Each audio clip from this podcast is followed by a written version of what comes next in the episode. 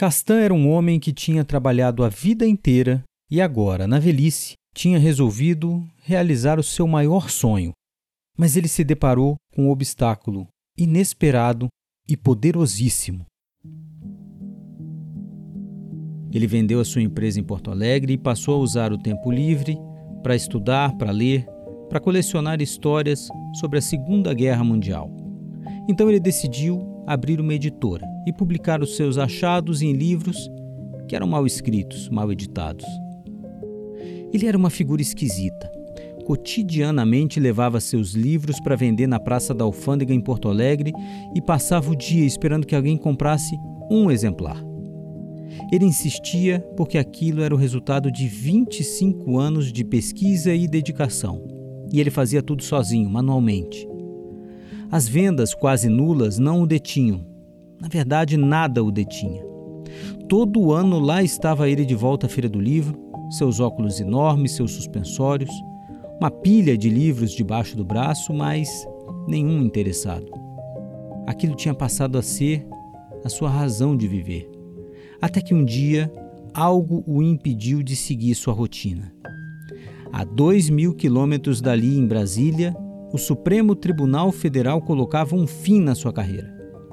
Castan, como era conhecido em Porto Alegre, passou a ser conhecido em Brasília e mais especificamente no Supremo como Siegfried Elvanger Castan, o editor de livros nazistas.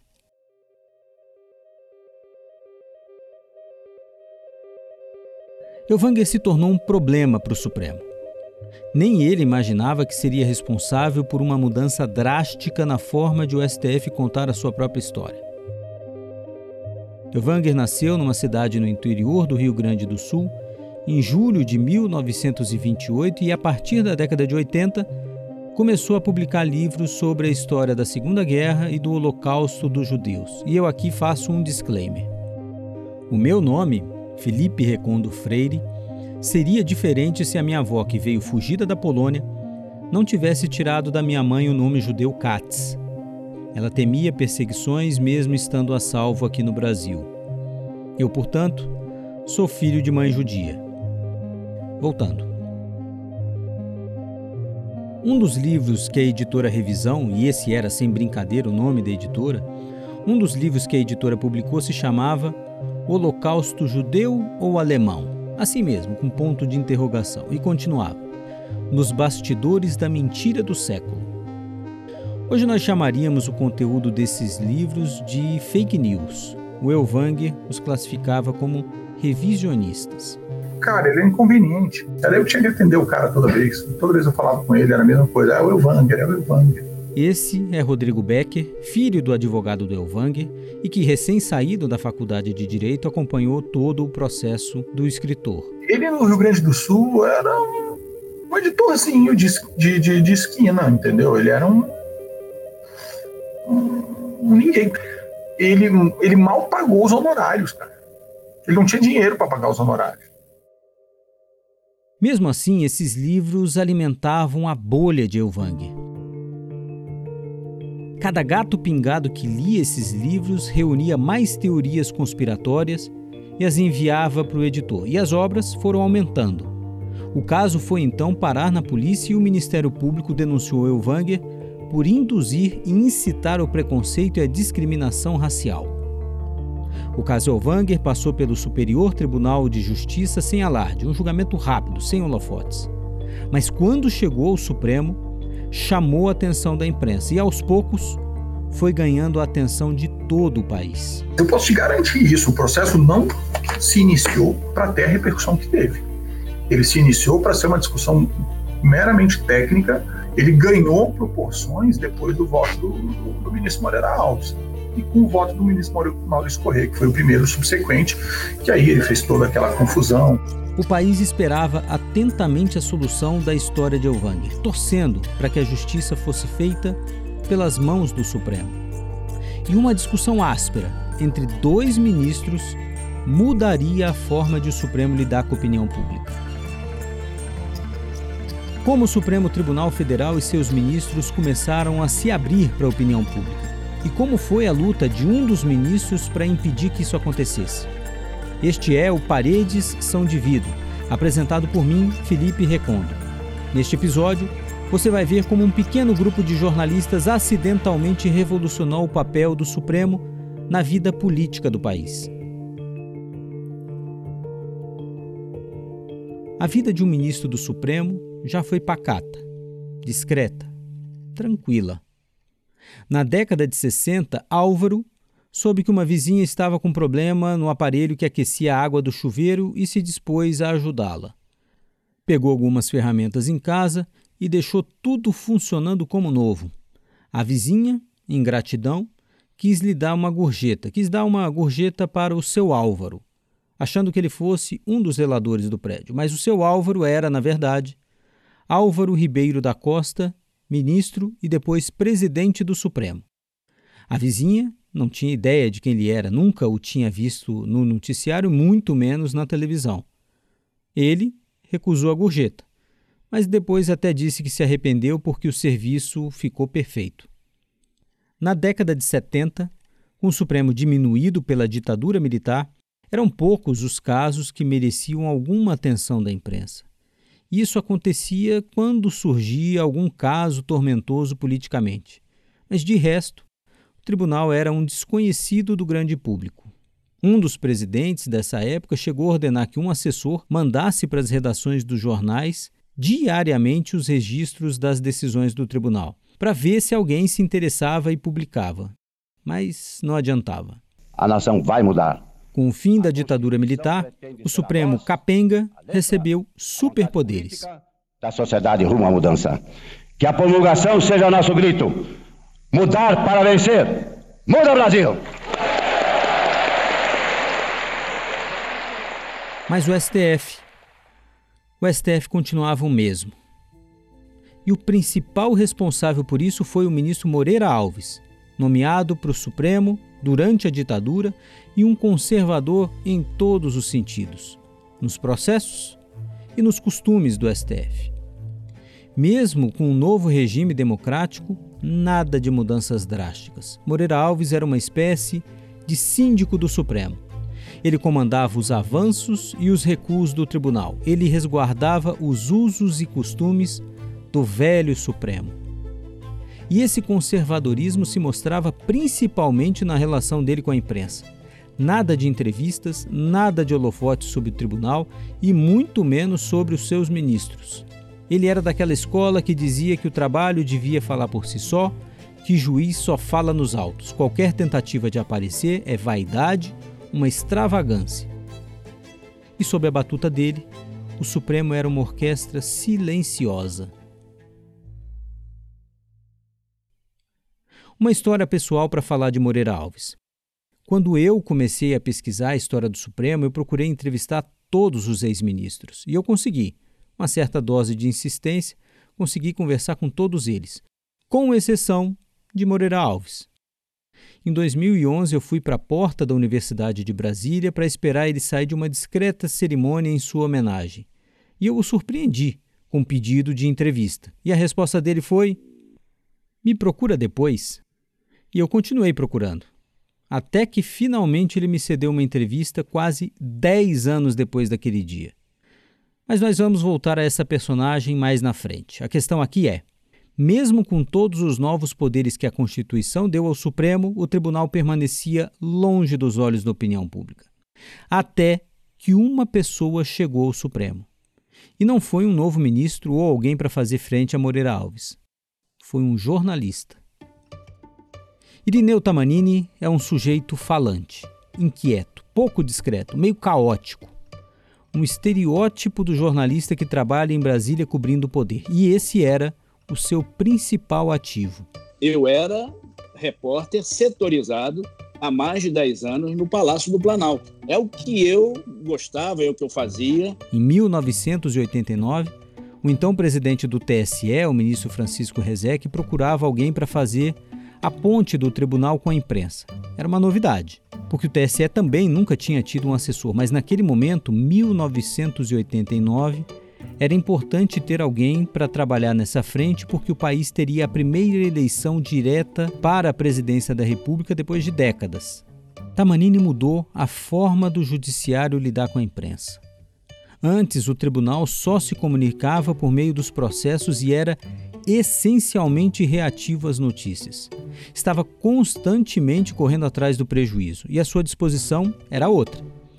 Era colocar o tribunal na linha de frente e dialogar ativamente com jornais. Nada de descrição. O seu negócio era fazer o judiciário aparecer nas manchetes dos jornais. Eu sempre gostei de, de, de, de saber. Eu gosto de notícia. Eu, eu, eu sou repórter que gosta de notícia. E com uma estrutura pequena sendo montada aos poucos no TSE, os resultados foram aparecendo. Eles nunca tiveram nada. De repente, passaram a ser notícia. O presidente era notícia, os ministros eram notícia. Anos depois das eleições, depois de mostrar serviço no comando do TSE, Tamanini foi convidado para ser assessor de imprensa do Supremo pelo ministro Sepúlveda Pertence. E foi outra mudança sensível. O ministro Pertence, o Irineu Tamanini, que na época era o secretário de como assessor de comunicação dele, tiveram ali a, a coragem, tiveram ali a iniciativa de colocar o presidente Supremo para atender a imprensa. Esse é Renato Parente, que foi assessor de comunicação de três presidentes do Supremo. E isso eu posso te dizer ali, como te disse, eu estava em São Paulo na época no TRT, isso serviu uhum. de um grande estímulo ali para muitos magistrados, juízes, embargadores, que viam no exemplo que vinha de cima, um estímulo até para essa prestação de contas, para esse atendimento às demandas da imprensa. Tamanini não era um assessor de imprensa desses tradicionais. Ele tinha cabeça de repórter. Bem, eu gosto de notícia. E isso fez com que os jornais tivessem um espião dentro do tribunal. Até hoje, eu sou repórter, eu não perco essa, essa mania. O Supremo, a instituição, passava de vez a falar para fora. Mas os seus ministros continuavam discretos, sem aparecer na mídia. Era mais um obstáculo que Tamanini teria de transpor. E, ironicamente, pela boca de um ministro tímido, patologicamente tímido. A, a timidez do pertence começava na esplanada dos ministérios e terminava lá em Sabará, Minas Gerais. Sepúlveda Pertence nasceu em Sabará em novembro de 37. E um problema de saúde aos sete anos de idade fez com que ele se submetesse a uma drenagem no pulmão, com uma longa e demorada recuperação que o privou por ordens médicas da vida normal de uma criança. Nada de correr, nada de jogar futebol e muito cuidado com os banhos de rio. Por isso, ele não pôde frequentar a escola em Sabará. As suas aulas eram ministradas por sua mãe, a dona Carmen, que já tinha sido professora. E depois das aulas em casa, sem os amigos de rua, Pertence tinha dois passatempos: jogar botão e algo que o ajudaria e muito na sua comunicação com o público. Minha avó era catolicismo, então fizeram um altar em casa e, e eu lá rezava minhas missas e fazia meus sermões. E... Para quem, ministro? Talvez para minha, minha babá, a minha Joana talvez tenha escutado alguns. É. O que, quer dizer, ficou-me essa frustração de só ter feito sermão de mentira. Dos sermões de mentira ao Supremo, Pertence se tornou o porta-voz de um tribunal que começava a se abrir para a opinião pública. Agora, Tamanini tinha um desafio de transformar esse homem tímido no primeiro comunicador do Supremo. Como? Fácil, pensou Tamanini basta jogá-lo às feras. Vamos trabalhar, deixa eu conversar aqui com o presidente do Supremo Tribunal Federal, ministro Sepúlveda Pertence, por favor. E pela primeira vez um presidente do STF ia a um programa de auditório falar sobre o tribunal numa linguagem mais acessível e para um público leigo. Bom, vamos começar com uma pergunta bem didática. São quantos os ministros do nosso Supremo? Nós somos 11 ministros. Pertence foi se tornando um presidente falante, muito em razão dos empurrões que Tamanini lhe dava. E ele ocupou um espaço vazio e que nunca mais foi desocupado. O tribunal exerce o seu poder agora também pela comunicação. Mas Moreira Alves continuava o mesmo. Ele resistia a essa investida, via tudo aquilo com muita desconfiança. E o Tamanini bateu de frente com a sisudez do ministro. Não tinha jeito. E ele, Tamanini, não ia desistir tão fácil, porque, como todo jornalista, ele era chato e foi tentando se aproximar de Moreira Alves pelas beiradas. O mais fechado, o mais fechado de todos, que era o ministro Moreira Alves, que era uma pessoa extremamente inteligente, né? mas muito na dele, ninguém tinha acesso, não recebia ninguém, rapaz. Aí, um, um dia, a revista Veja queria fazer uma matéria sobre o Supremo. Falei, ótimo, não tem problema. Tamanini contou que o repórter da Veja falou sem muito problema com vários dos ministros. Mas. Aí ele falou: Tamanini, e o ministro Moreira Alves, será que ele me recebe? Falei: olha, eu vou lá perguntar. Aí entrei, falei lá com a secretária, falei: eu quero falar com o ministro Moreira Alves. Entrei, falei: ministro, está acontecendo isso. A revista Veja está aqui, já conversou com A, com B, não sei o quê, está e o repórter gostaria de vir aqui tomar um cafezinho com o senhor e fazer algumas perguntas. E ele, o que, que você acha? Eu não passava nem agulha. Eu falei, pô, se vier uma, uma cacetada aí, eu tô lascado. Mas, mas acreditei. É aquilo. Eu sabia quem eu levava para conversar com os ministros, né? Falei assim, ministro, eu acho ótimo tá bom, já que você está falando, eu vou atender. Eu não acreditei, né, Felipe? Né? Saí dali, atravessei o corredor, falei, vamos lá, o ministro vai te receber. É mesmo? Falei, é. E olha que não recebe ninguém, não. Conclusão, rapaz. Saiu uma matéria na Veja, foram algumas páginas, né? A abertura da matéria da Veja foi de declarações do ministro Moreira Alves. Mas ele ficou numa felicidade, me agradecia. Mais ou menos. O Moreira Alves até topou uma entrevista num ambiente seguro para falar de algo muito objetivo, mas ainda estava muito longe de ficar confortável sendo filmado por câmeras de TV. E aqui, aqui entra o Armando. Um carioca bonachão que pensava como Tamanini mas era um pouco mais paciente e teve um pouco mais de jogo de cintura. Ele assumiu a comunicação do Supremo logo que Tamanini saiu. E Armando seguiu o mesmo caminho. Mas ele quis ir muito mais longe. A gente começou a pensar, porque a Câmara e o Senado já tinham pensado, na TV Justiça. Colocar câmeras para registrar tudo o que se passava no plenário do Supremo e permitir que todo mundo assistisse aos julgamentos do tribunal.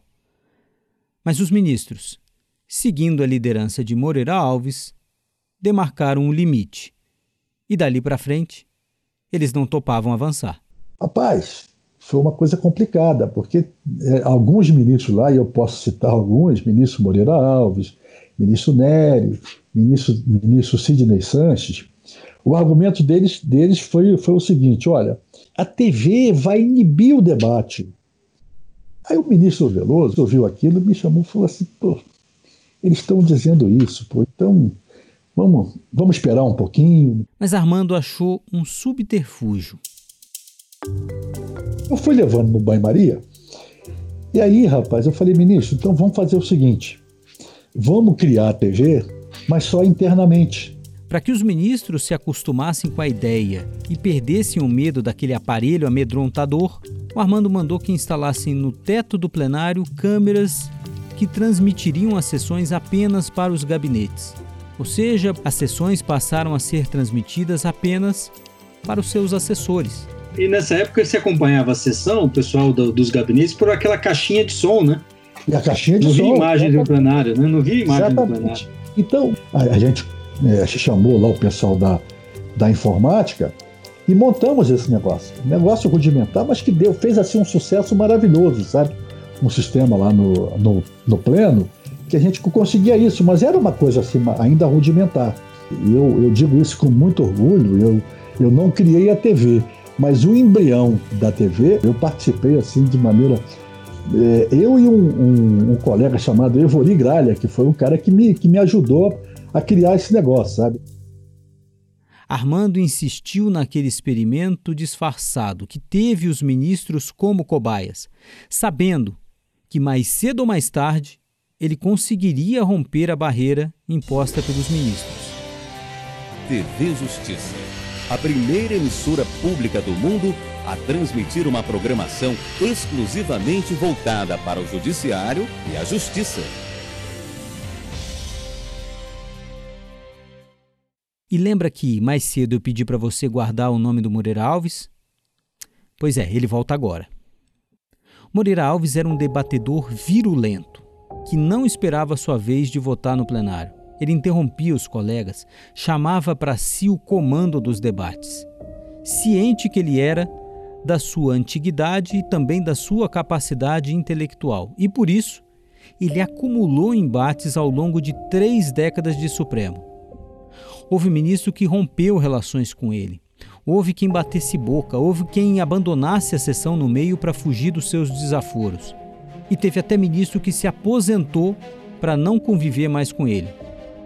O Moreira Alves era o gênio que exercia sua genialidade, independentemente dos colegas.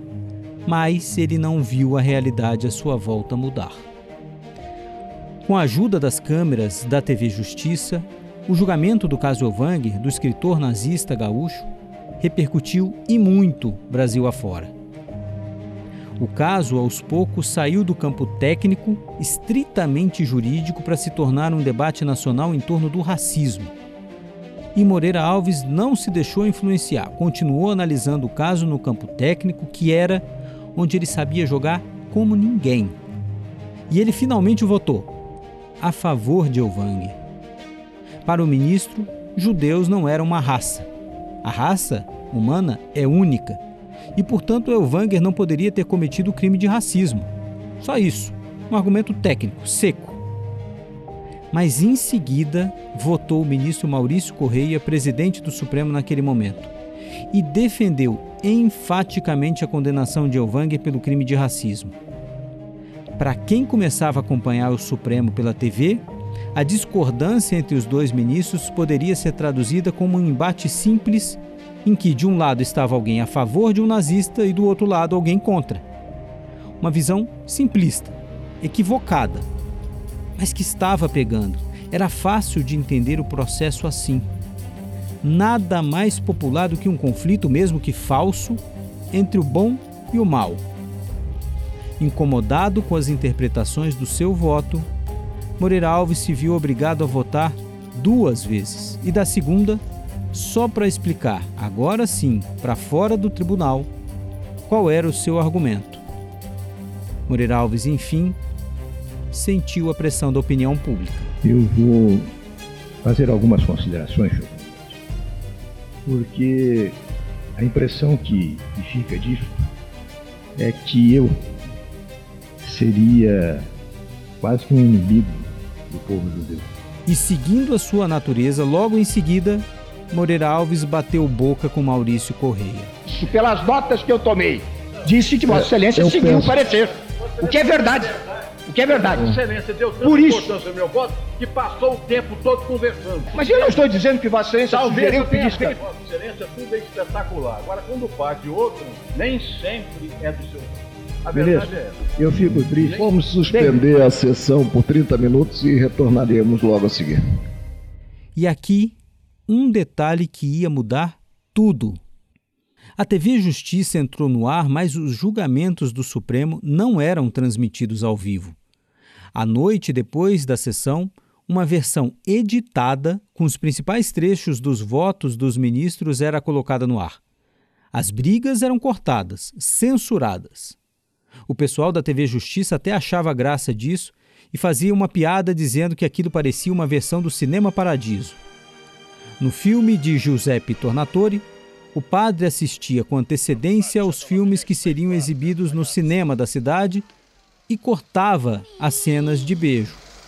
É belíssimo! Era a primeira vez que o país via e ouvia uma discussão entre ministros do Supremo, mesmo que editada. E a repercussão foi imensa. A repercussão do julgamento foi tão grande que, atendendo a pedidos de telespectadores, a sessão chegou a ser reprisada na TV Justiça. Quando o resumo da sessão foi ao ar à noite na TV Justiça, Maurício Corrêa assistiu e não gostou do que viu. Mais uma vez, Renato Parente. A questão foi eminentemente essa. Quem edita a fala de um ministro? Não existe ninguém seja capaz ali de, no caso de, um, de uma altercação entre eles ali, um bate-boca mais é, é, tecnicamente dizer, não, essa fala do ministro é mais importante do que aquela tal. A única forma possível de você lidar com isso é você hum, transmitir ao vivo e na íntegra. Então, o ministro Maurício Corrêa entendeu e comunicou aos colegas lá, naquela ocasião, que daquele dia em diante as sessões seriam ao vivo e assim estão até hoje. Eu quero que você preste atenção neste momento. Porque essa é uma decisão que parece simples, inconsequente até. Um simples rompante do ministro Maurício Correia. Mas é aqui que tudo muda. Esse pequeno momento definiu o futuro da face pública do Supremo Tribunal Federal de maneira irreversível. Porque a partir daquele dia, o Supremo passou a transmitir as sessões ao vivo pela TV Justiça, sem filtro, sem edição, sem corte. O tribunal incorporava, de maneira definitiva, sua personalidade, a malícia do Armando e aquela energia caótica do Tamanini. O tribunal resguardado de Moreira Alves não existia mais. O próprio Moreira Alves sabia disso. Ele se aposentou 11 dias depois em razão da idade, mas já sabendo que aquele tribunal, aquele tribunal já não era mais o dele. E o Supremo nunca mais foi o mesmo. Todos nós somos Vossa Excelência não tem condição de dar lição a ninguém. E nem Vossa Excelência. Vossa Excelência me respeite. Vossa Excelência não tem condição alguma. Vossa Excelência está na mídia, destruindo a credibilidade do judiciário brasileiro. É isso. Deixa de fora desse seu mau sentimento. Você é uma pessoa horrível.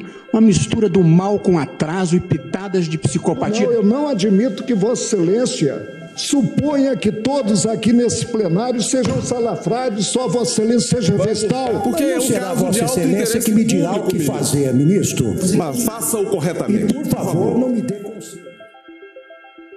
Parede Edição de Vidro é um podcast do Jota, oferecido por Torre Comunicação e Estratégia, agência especializada em processos judiciais, regulatórios e políticos, pelo escritório Caputo Bastos e Fruit Advogados e pela Ordem dos Advogados do Brasil.